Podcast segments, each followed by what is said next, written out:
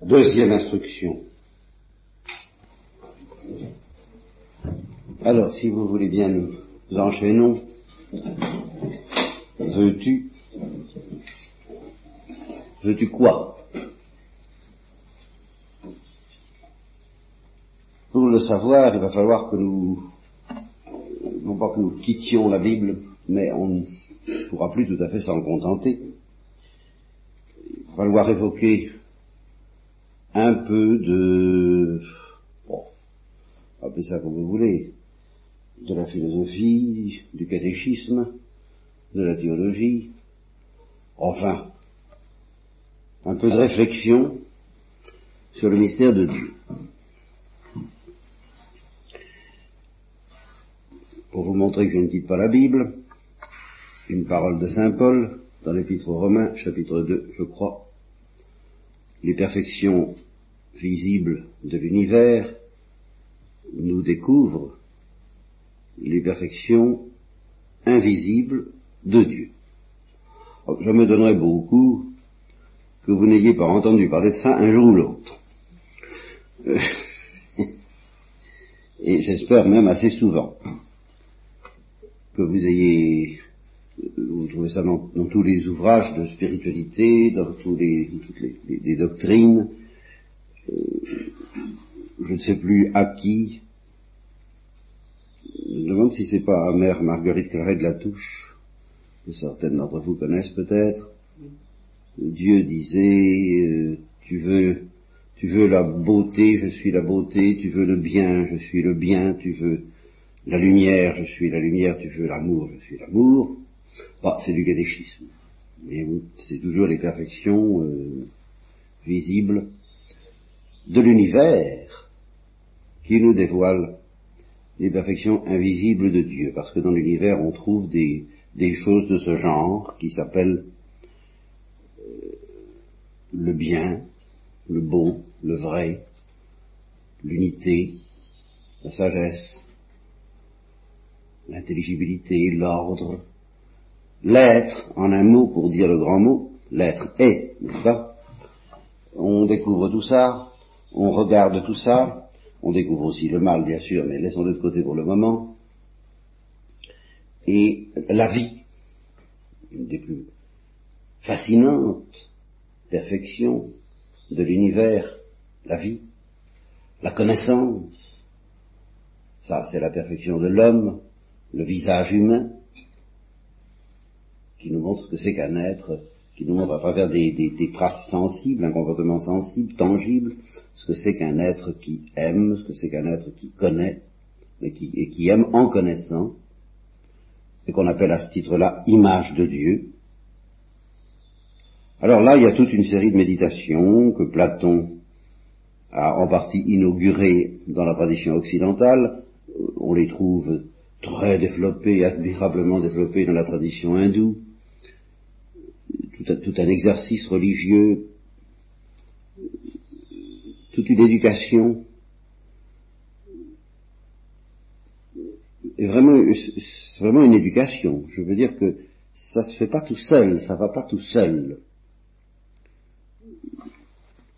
Il m'est arrivé comme à tout le monde, enfin comme à tout prêtre, il faut bien s'occuper de ça de temps en temps, d'essayer de, de démontrer l'existence de Dieu à des enfants ou à des, ou, à des grandes personnes.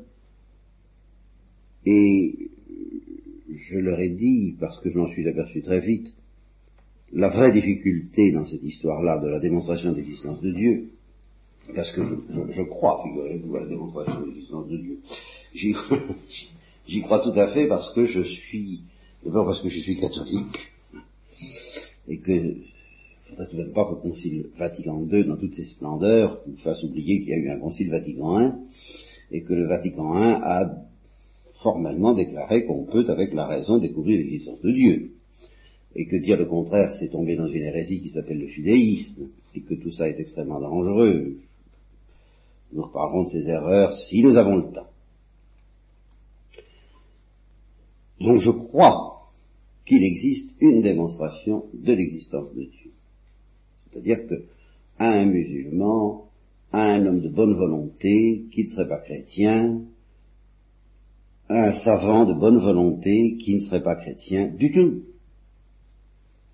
On pourrait manifester avec certitude l'existence de Dieu. Je le crois d'autant plus en ce qui me concerne que, sans commencer à vous raconter ma vie, puisqu'il vous a dit qu'il fallait éliminer le prédicateur, je ne vais pas commencer à vous raconter ma vie, mais euh, j'ai pas toujours eu la foi, enfin j'ai été élevé très chrétiennement et d'une extraordinaire, admirable première initiation chrétienne pendant dix ans. Je, je, je découvre aujourd'hui ce que j'ai reçu à ce moment-là, et, à quel point c'était extraordinaire, je vous en reparlerai aussi si j'ai le temps, très simple, oh très simple, très, très, très, très, le catéchisme, enfin, mais le vrai. Pas du tout la caricature qu'on nous dit. Elle, a certainement existé quelque part, cette caricature, moi je l'ai pas vue. J'ai eu la, la, la grâce d'en être dispensé. Alors ça a duré dix ans, et puis alors après, mettons douze ans, et, puis alors, à l'âge de 12 ans, ça n'a plus très bien marché. De mon côté à moi. Alors, le résultat, c'est que je n'ai pas eu cette euh, formation chrétienne faussée que critiquent les jeunes actuellement, parce que j'ai pas eu de formation chrétienne du tout. À partir de 12 ans, jusqu'à l'âge de 25 ans, où je suis entré dans la vie religieuse, et où, à, cette occasion, je me suis converti. Et c'est un peu ça. C'est un peu ça. je voulais entrer dans un couvent, il y aurait eu Thésée, j'aurais eu un monastère hindou sous la main, je sais pas ce qui serait arrivé. Hein. à ce moment-là, vraiment, le dogme, moi, euh, fallait pas trop me parler de ça. Je ne comprenais plus rien à rien, j'avais besoin d'entrer dans une vie de prière, euh, une vie réglée, une vie fraternelle. Alors n'importe laquelle aurait fait l'affaire, pourvu qu'il y ait ces trois choses-là. Alors il a bien fallu de redevenir catholique à cette occasion, parce que je connaissais rien d'autre. Bon, Soit. Alors très vite j'ai retrouvé le christianisme et le Christ au fond. Bon, passons sur tout ça. pour vous dire donc que pendant nous-mêmes dix ans, euh, la foi, euh, je savais pas trop, l'existence de Dieu, je savais pas du tout, euh, l'immortalité de l'âme, je savais guère. Un vague néant après la mort, pourquoi pas? Alors, je me rends compte qu'on peut perdre la foi. Je, sais qu'on peut perdre la foi. Et quand Thérèse de l'Enfant Jésus, dont nous n'avons pas encore parlé, mais nous ne perdons rien pour attendre, dit que elle sent bien que s'il suffirait de peu de choses pour qu'elle perde la foi, elle le dit, je crois que c'est avant la grosse euh, obscurité terrible de ces derniers mois, un an et demi, à peu près, quoi. Et quand elle dit, je sens bien qu'il suffirait que j'ai le moindre mouvement d'orgueil consistant à me dire, je ne pourrai plus perdre la foi pour que je la perde immédiatement. elle dit ça. Je ne sais plus comment elle le dit, mais je suis sûr qu'elle le dit. Alors ça, je comprends. J'ai conscience existentielle, comme il dirait aujourd'hui, que, avant d'avoir fini cette instruction, il faut avoir perdu la foi. D'un moment à l'autre, en un clin d'œil. Si je, ne gardais pas vis-à-vis de Dieu l'attitude de, dont nous reparlerons, de mendicité, de confiance, bien sûr, mais de mendicité permanente, qui permet à Dieu de nous donner sa lumière permanente, comme le soleil nous la donne à tout instant, vous comprenez, si la Terre disait maintenant je suis bien éclairé, ça va, je peux plus perdre la lumière, et puis que, pof, il y a une éclipse de, soleil, et puis qui, qui disparaissent, ça, a bien avancé la Terre. En un instant, ça peut se perdre. Bon, donc la foi, on peut la perdre. Je peux la perdre d'un moment à l'autre, je pourrais. Évidemment, j'espère bien ne pas. Mais c'est précisément parce que je la demande. Parce que c'est pas parce qu'on l'a qu'il faut pas la demander. Il faut demander qu'elle grandisse puisqu'elle est si petite, puisqu'elle est ridicule, si vous aviez la foi comme un grain de sénévé. Ah C'est pour croire qu'on n'en a pas lourd. Euh, euh, Jean, Bosco, Saint Jean Bosco, il a converti Dominique Savio, le petit Dominique Savio. Le petit Dominique Savio, il est mort à 15 ans. C'était l'œuvre de Don Bosco. C'était son, fils spirituel, c'était vraiment, a, c'est, bon. Et il lui est apparu. une fois mort, Dominique Savio. On s'attendrait à ce qu'il lui ait dit merci, c'est grâce à toi, ou grâce à vous, je sais pas, puisque je sais pas si je vous vois ou si je tutoie là-haut, comment ils font, je très bien. alors, je crois qu'il l'a tutoyé. Et il lui a dit, tu fais beaucoup de bien, mais si tu avais la foi, t'en ferais dix fois plus. Ça, m'impressionne toujours, ça. Dominique Savio, qui, hein, il était dans la lumière, il voyait. Il, a osé dire ça à son père, parce que Dieu lui a envoyé le dire. Alors vous savez, la foi, hein. on n'en a pas lourd. Mais le plus sûr moyen de garder le peu qu'on a, c'est d'en demander davantage. Vous savez, alors croyez-moi. Donc je pourrais perdre la foi. D'un moment à l'autre. Mais je ne pense pas que je puisse perdre d'un moment à l'autre la certitude de l'existence de Dieu. Ça, c'est autre chose.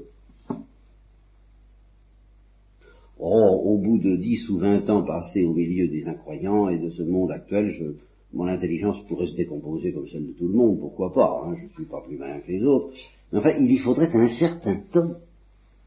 Je ne pourrais pas perdre comme ça tout de suite le sens de Dieu. Je pourrais perdre la foi au Christ, ah oui, mais le sens de Dieu, oh ben non, parce que c'est naturel. Je maintiens ça. Je maintiens qu'il existe une certitude naturelle que Dieu existe et qu'il est, et puis qu'il a un certain nombre de qualités qui sont justement toutes ces perfections invisibles que nous dévoilent les perfections visibles de l'univers. Quand on a fait une fois dans sa vie sérieusement cet exercice, et qu'on continue forcément, je, suppose que vous continuez, et, moi je suis bien obligé de continuer aussi, ne serait-ce que pour en parler aux autres, eh bien ça ne s'en va pas comme ça.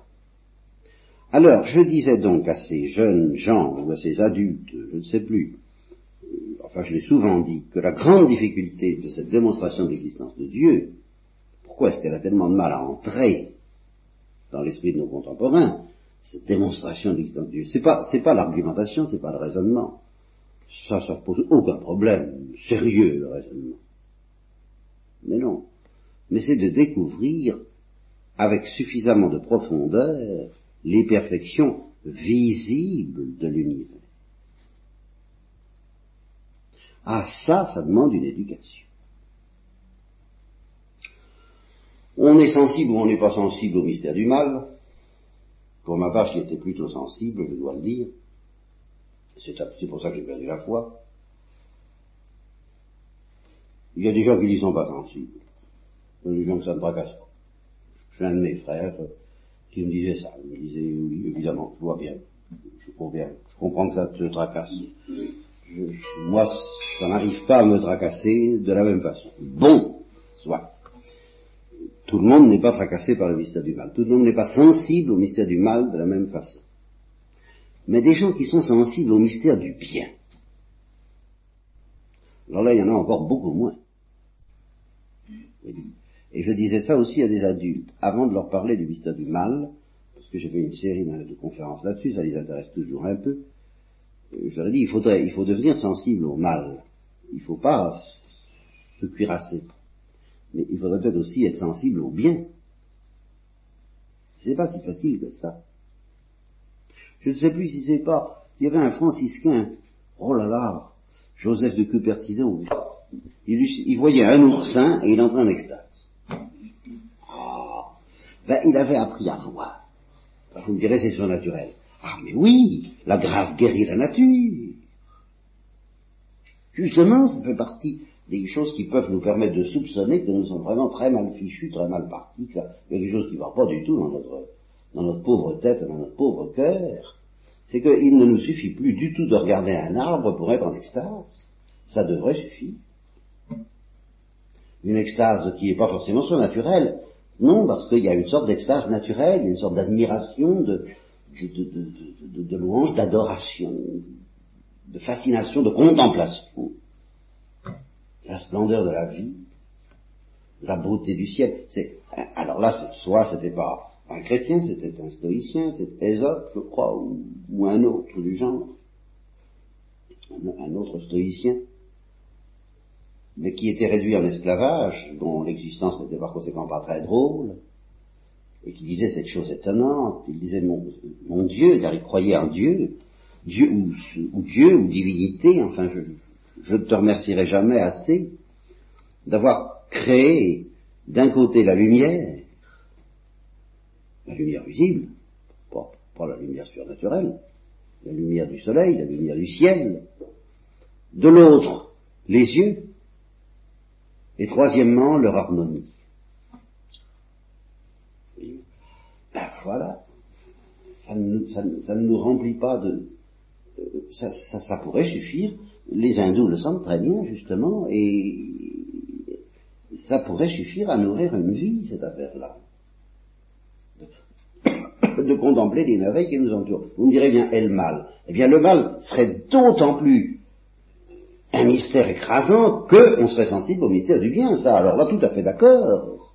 Il n'est pas question d'oublier le mal à cause du bien, mais il faudrait peut-être aussi ne pas oublier le bien à cause du mal. Mais alors vous me direz, mais oui, alors moi je vais être écartelé. Ben, très bien, c'est ça le christianisme. c'est justement, c'est un des aspects de la croix si, ce n'est peut-être pas le plus profond. C'est de ne pas pouvoir se reposer ni dans l'idée que l'univers est bon, ni dans l'idée que l'univers est mauvais. Mais d'être écartelé entre deux vues qu'on n'arrive pas à résoudre dans l'unité et que Dieu seul domine vraiment. Alors, euh, par exemple, ne crois pas qu'il existe une seule retraite, et il n'existe qu'à de récollection, où je n'ai pas parlé des camps de concentration du nazisme. Il y en a eu d'autres, des camps de concentration. Mais ceux du nazisme peut paraissent avoir une dimension spéciale. Bon, on pourrait en parler. Donc ça me hante, et ça doit nous hanter. Parce qu'après tout, s'il y a des images du ciel, il peut aussi y avoir des images de l'enfer.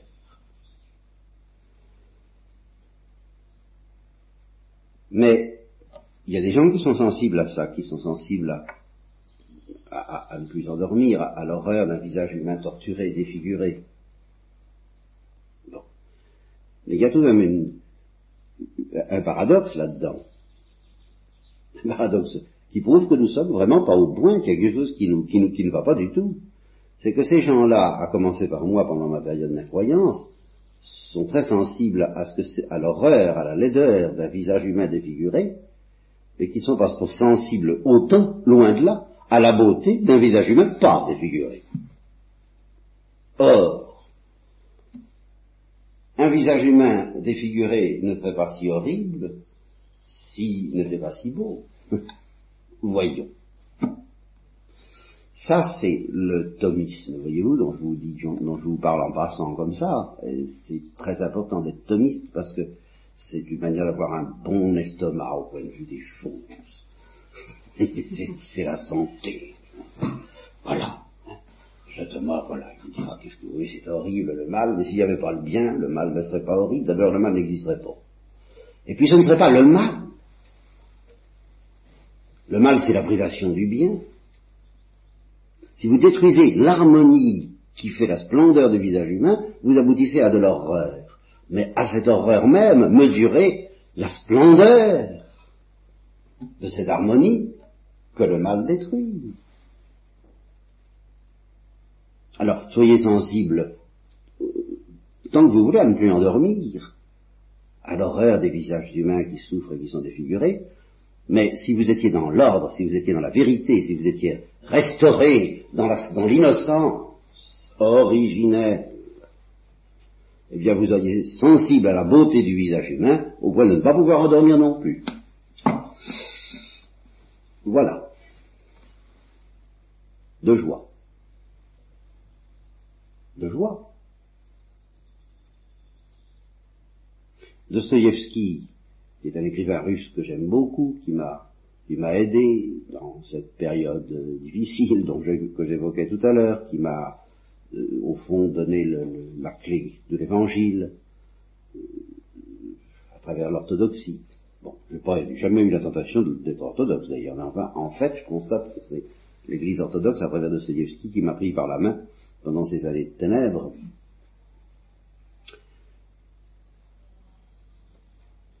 Dostoevsky, oui, raconte dans L'idiot de ses romans l'histoire d'un condamné à mort qu'il a été lui-même, car il a été condamné à mort par le tsar pour avoir participé à un parti politique, enfin, peu importe.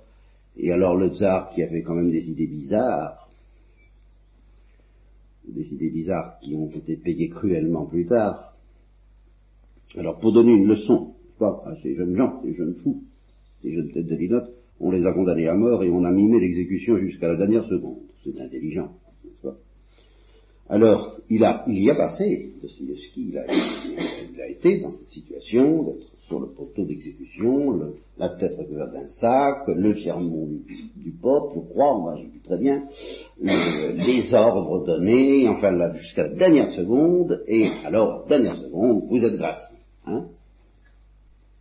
Alors, il, raconte ça dans la bouche de ses personnages, et il évoque les, dernières minutes, celles dont on se dit ce sont les dernières que je vis. Et alors il dit ceci, j'avais cette impression, j'ai compris le prix de la vie. Je me disais, ah, si, que, d'années j'ai perdu, si, on si jamais on me redonnait de vivre, je ne perdrais plus une minute de cette chose extraordinaire qui s'appelle vie.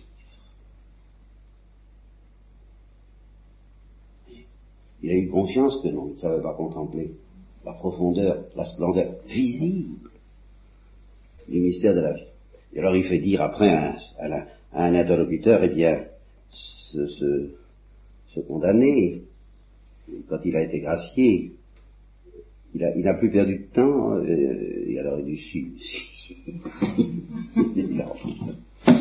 on peut pas, on peut pas vivre constamment à ce niveau-là. C'est une des preuves que nous sommes pas innocents. Vous voyez, quand on dit au début de la messe, reconnaissant que nous sommes pécheurs, ce qui remplace le confiteor, je le regrette un peu. Mais je voudrais que ça ait de la densité. Nous ne sommes pas innocents. Et alors, un des fruits les plus lourds de cette, absence d'innocence, et on en sait quelque chose aujourd'hui, c'est que ne sachant pas regarder ce qui est, l'horreur du mal, mais la splendeur du bien, la splendeur indéfinie de la vie, de l'être, de, la beauté d'une fleur, la beauté d'un ciel, la beauté d'un visage humain, la beauté, la beauté de vivre, la beauté de, tout, même celle des mathématiques, si vous voulez. Eh si les hommes savaient regarder ces choses-là, ils ne pourraient pas tomber dans les aberrations dans lesquelles ils tombent, dans la, vague de, scepticisme, d'incrédulité, de ténèbres qui s'abat sur le monde occidental, dont nous aurons peut-être à parler, parce que ce n'est pas un phénomène normal, parce que c'est un phénomène post-chrétien, ce qui est beaucoup plus grave que toutes les ténèbres du paganisme, même de l'islam et de tout ce que vous voudrez, bien plus grave que les ténèbres du judaïsme, ce sont les ténèbres de l'apostasie chrétienne. Les, ténèbres dans lesquelles nous sommes, ce ne sont pas des ténèbres normales, ce sont les ténèbres d'un monde qui fut chrétien. Exactement comme la situation de quelqu'un qui euh, a été a fait la rougeole, par exemple, hein, ben, n'est plus la situation de quelqu'un qui n'a pas fait la rougeole. C'est la situation de quelqu'un qui est endurci contre la rougeole et qui ne peut plus, peut plus la contracter. Hein. Eh bien, l'Occident, l'Occident s'est fait avoir une fois par le Christ, il ne sera pas avoir deux fois. Hein. Il, est, il est vacciné. C'est terrifiant. C'est pas de la petite, euh, vous savez. Bon. Alors, voyez le mystère du mal. Je ne le méconnais pas. Mais justement, je dis, euh, ça entraîne l'impossibilité pour les hommes de regarder même la splendeur naturelle du monde qui, pourtant, euh, je sais s'ils s'enthousiasment là-dessus, si ça leur donne le vertige, si ça les stimule, s'ils sont avides de, cette splendeur du monde, eh bien non, ils ne savent plus la regarder. Et s'il savait la regarder, il croirait en Dieu. Je maintiens ça. Il croirait en Dieu. Il serait peut-être pas chrétien, mais ils seraient tous euh, religieux. Donc ça prouve bien qu'ils sont très abîmés. Voilà. Alors, ce que j'ai envie de, ce que je dois vous dire ce soir, et puis qui commandera toute la suite, je vous préviens que nous allons franchir un tournant extrêmement délicat, extrêmement profond, euh, et, très très difficile à dire à nos contemporains, et, peut-être que ce sera, c'est même difficile à dire à vous, ce serait difficile à faire comprendre, vraiment comprendre. Et en partie pour la raison suivante, c'est que justement, on a tellement perdu le sens de cette contemplation que je viens d'évoquer. N'est-ce pas? On l'a tellement perdu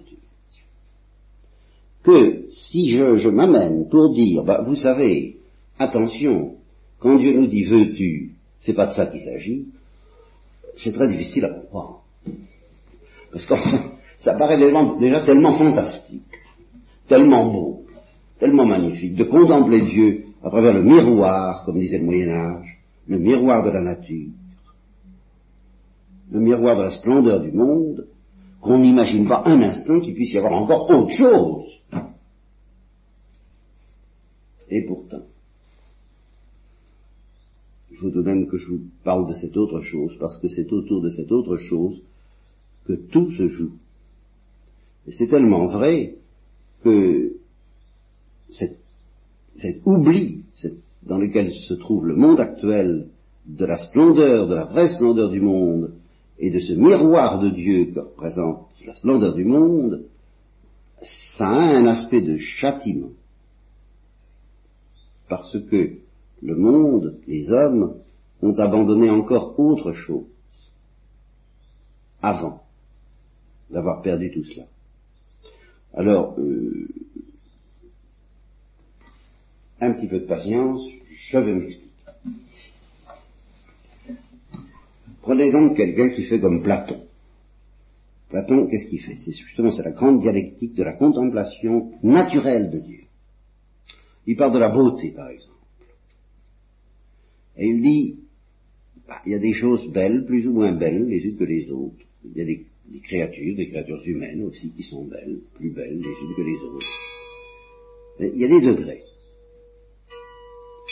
Alors le fait qu'il y a des degrés, ça doit nous mettre euh, la puce à l'oreille, c'est que si les créatures, si, les êtres que nous avons sous les yeux sont plus ou moins beaux, plus ou moins belles, ben ça veut dire qu'aucune n'est infiniment belle.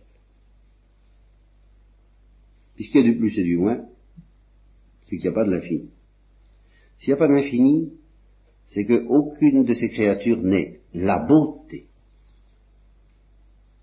Elle est belle parce qu'elle participe à la beauté. Mais ce n'est pas la beauté.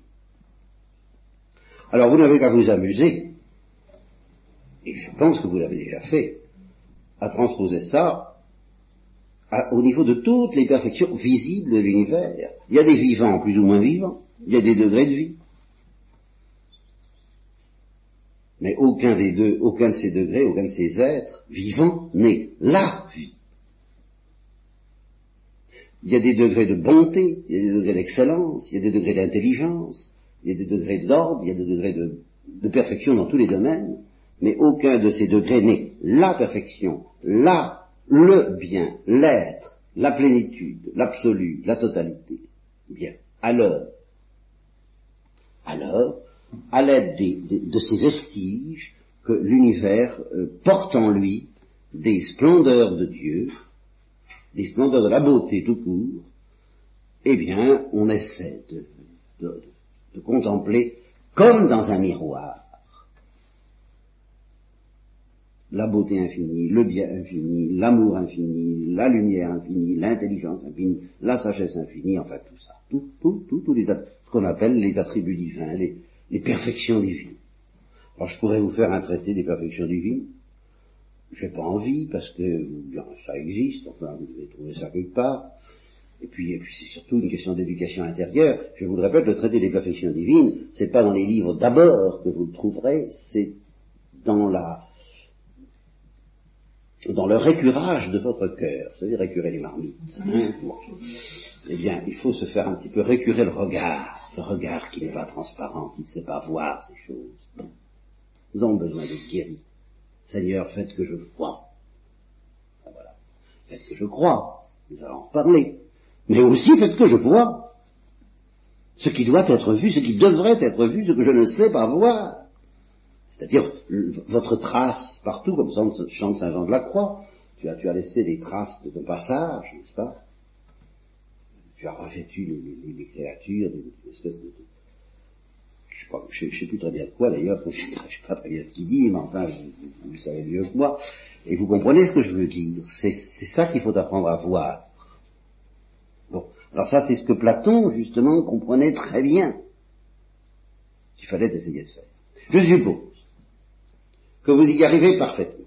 Et il est important que vous vous mettiez dans cette perspective. Je suppose que vous avez le cœur et l'intelligence et les yeux entièrement récurés, comme vous dites, tout à fait translucides, d'une extraordinaire perspicacité euh, intense, vivace à l'égard de ces choses, bon, vous retrouveriez ainsi l'innocence originelle et un petit peu quelque chose du regard des anges au, printemps de leur existence.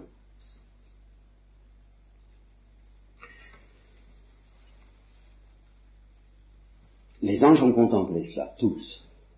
C'est-à-dire que, indirectement, en, voyant leur propre splendeur et la splendeur de leurs frères, si je peux dire, de leurs collègues, hein, euh, ils, ont entrevu la splendeur, ce que pouvait être la splendeur de Dieu. L'homme du paradis terrestre, auquel je crois profondément, a contemplé cela, comme je vous le dis, dans le miroir de cette splendeur de la création immaculée, lorsqu'elle n'était pas justement condamnée à gémir dans, dans l'oppression qui la rend captive, elle reflétait d'une manière encore plus magnifique et avec un œil humain beaucoup plus attentif, beaucoup plus clair, je vous dis, à, toutes ces choses. Bon, très bien. Eh bien, qu'est-ce qu'il comprend? Là, je vous propose une formule qui, va être, qui est de moi, oui, ça, euh, à vous de vérifier si elle correspond à ce que, par ailleurs, l'Église enseigne. Euh, ça lui donnait, ça leur donnait à contempler ce que j'appellerais euh, le Dieu, Dieu qui ressemble à quelque chose.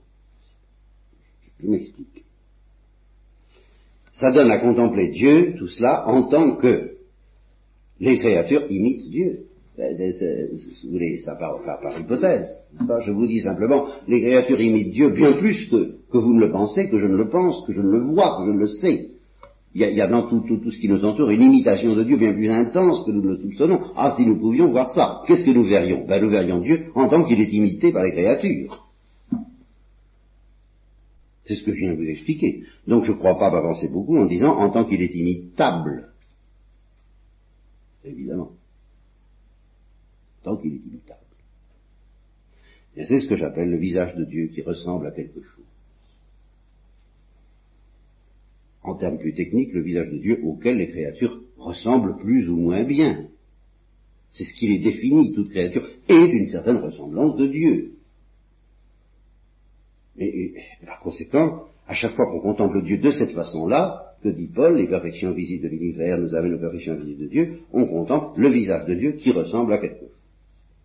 Bon, eh bien, euh, je reprends le vœu-tu dont je vous parlais ce matin, qui est le thème constant de la Bible, à chaque fois que Dieu dit veux-tu à une créature, dans des conditions qui sont très différentes selon qu'il s'agit de la rédemption ou de l'innocence, ça c'est vrai, mais en fin de compte, dans les deux cas, dans tous les cas, quand Dieu dit veux-tu, ça veut dire très précisément, veux-tu connaître de moi autre que le visage qui ressemble à quelque chose. Autrement dit, ce qu'il y a de plus précieux dans cette contemplation du visage de Dieu qui ressemble à quelque chose, mais c'est de découvrir, et encore naturellement, en allant jusqu'au bout de la réflexion métaphysique, qu'il doit exister aussi un visage de Dieu qui ne ressemble à rien. Voilà. Un visage de Dieu que la créature n'imite pas. l'aspect par où Dieu est inimitable. Et alors là, je vais retomber en plein dans la Bible, sur mes pieds, hein, puisque j'ai paru, peut-être je m'en écartais légèrement, parce que cet aspect de Dieu a un nom dans la Bible. Un nom dont on parle sans trop bien savoir ce qu'il veut dire, parce qu'on on imagine des choses un peu morales, euh, alors que c'est une réflexion ontologique comme celle que j'essaie de vous proposer, qui peut et qui doit nous conduire à la, signification extraordinaire de ce nom, de cet attribut qui ne ressemble pas aux autres, justement, puisqu'il désigne Dieu en tant qu'il ne ressemble à rien. Quand vous dites Dieu est amour, même quand vous dites ça, vous désignez Dieu encore en tant qu'il ressemble à quelque chose. Quand vous dites qu'il est lumière, sagesse, même tout-puissant, même transcendant, même écrasant éventuellement, tout ce que vous voudrez, même quand vous dites qu'il est le Très-Haut, vous, dites, vous le désignez encore par un aspect où il ressemble à quelque chose, à savoir, ben, il est très haut, bien sûr. Ça, on peut se faire une idée. Mais il existe un nom divin dans la Bible qui désigne très exactement cet aspect par où Dieu ne ressemble à rien, et c'est justement la sainteté. Et quand on dit qu'il est trois fois saint, et qu'on répète justement au sanctus, et c'est pour ça que je vous ai dit qu'il faudrait dire à plat ventre pendant trois heures de préférence, puisque c'est trois fois. Hein. bon, une heure par, par, fois. Eh bien, c'est, ça veut dire qu'on répète qu'il ne ressemble trois fois à rien. Enfin, alors, ça, il faut tout de même, il faudrait y réfléchir avec un petit peu d'énergie. Parce que ça ne demande pas beaucoup de, virtuosité intellectuelle.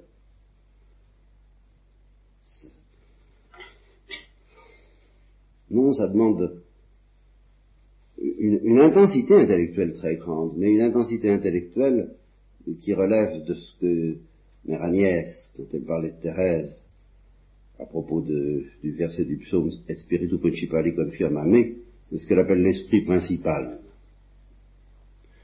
de ce que Dostoevsky appelle l'intelligence principale, lui aussi. Il dit, il y a une intelligence principale il y a une intelligence secondaire. Ah, alors ça, il va falloir tout de même que je vous en dise deux mots. Puisqu'il faudra bien que je vous en dise deux mots au cours de la retraite, un jour ou l'autre, autant, autant le faire dès maintenant. Hein.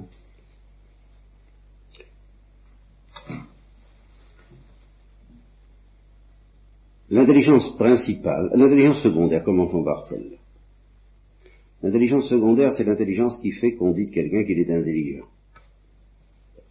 Ça consiste à savoir causer, à avoir de la culture, à manier les idées correctement, enfin voilà, à être plus ou moins argumentateur ou, rhéteur ou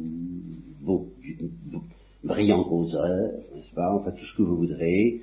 Euh, c'est ce qui fait qu'on est un bon professeur, éventuellement ou un bon député, au moins éventuellement.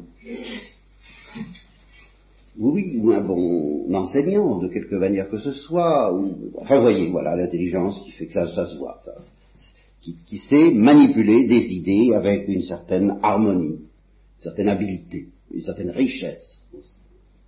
Bon. Et l'intelligence principale, ben l'intelligence principale, c'est pas L'intelligence principale, c'est l'intuition de ce que nous disions tout à l'heure. C'est l'intuition des, grandes choses simples et, que quelqu'un peut très bien avoir tout en étant apparemment complètement idiot. Et que quelqu'un peut très bien ne pas avoir tout en étant apparemment très intelligent. Ça, alors là, c'est une autre, une autre histoire. c'est pour ça que cette intelligence principale est liée à l'amour et à l'humilité, dont nous aurons beaucoup à reparler, parce que ça va ensemble ça ne peut pas se séparer. Tandis que l'intelligence secondaire peut être séparée, très bien séparée, euh, de l'intelligence principale, de l'amour et de l'humilité. Et alors à ce moment-là, le Christ dit, je te loue, ô Père, d'avoir caché ces choses aux sages et aux intelligents secondaires. Évidemment, vous comprenez qu'il n'allait pas vous dire secondaire, parce que... Mais c'est... Ah, c'est tout de même ça que ça veut dire, parce que tout de même par ailleurs dans l'Écriture et dans l'Évangile lui-même, il y a des textes où il est dit, soyez intelligents ne soyez pas idiots. Quand le Christ dit à ses apôtres, êtes-vous, vous aussi, encore sans intelligence? Il faut croire qu'il y a une intelligence qui est, qui est vraiment principale, qui est vraiment l'intelligence qu'il faut demander, et que n'ont pas les apôtres. Et puis il y, a, il y a par ailleurs l'intelligence à laquelle il se trouve que le plus souvent, en effet le plus souvent, car c'est un cadeau empoisonné dans la situation où nous sommes, ben, il y a l'intelligence auquel le Père a caché certaines choses. Alors quand on a les, quand on essaie d'avoir les deux comme Thomas d'Aquin, alors ça euh, implique certaines règles du jeu consistant à dire, oh mon Dieu, faites que l'intelligence secondaire que vous m'avez donnée ne m'empêche pas d'avoir l'intelligence principale. Alors on fait un cheminement long et laborieux qui s'appelle le cheminement des mages, on suit une petite étoile, et puis on arrive euh, après les bergers. Dieu. Bien. Enfin, on se retrouve, quoi. On se retrouve ensemble. Et alors là, on peut causer. On peut causer un peu, un peu quelque chose de genre Pentecôte, quoi. Parce qu'on sait qu'on baigne dans la même lumière. Et alors à ce sujet-là, moi j'ai deux petites histoires à vous raconter, je ne vais pas m'en empêcher. Je risquerai de les oublier. Alors, ce sont deux histoires d'handicapés mentaux. Alors un jour, une supérieure de la communauté m'a dit, écoutez, il faut que je vous raconte quelque chose. Il existe un prêtre à Paris qui s'occupe des handicapés mentaux et qui est très audacieux. Il voudrait faire une sorte de congrégation religieuse, d'ordre religieux parmi ces handicapés mentaux qui vont jusqu'à être parfois des gravataires. C'est-à-dire des êtres avec lesquels on ne peut même plus entrer en, dialogue du tout. Ils sont compliqués. Hein. ils sont murés. Alors le dialogue est pratiquement impossible. Tout dialogue.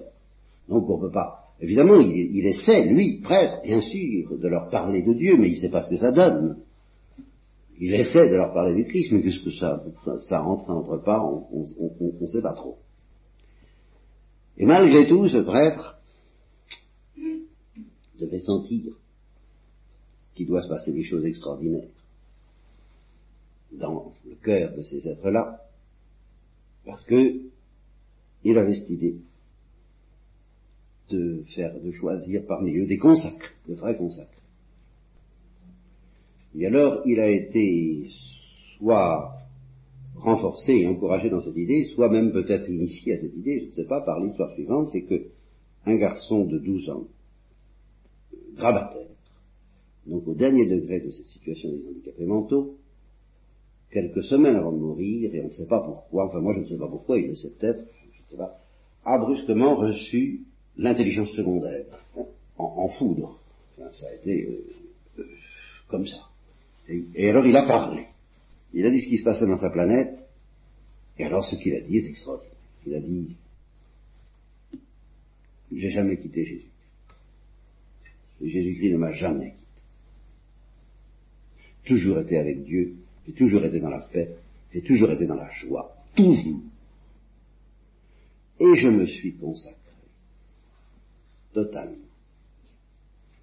Et il a même affirmé qu'il n'était pas le seul et qu'il sentait bien que tous ses, frères, handicapés et grabataires comme lui, euh, avaient fait pareil, qu'ils étaient dans le même état.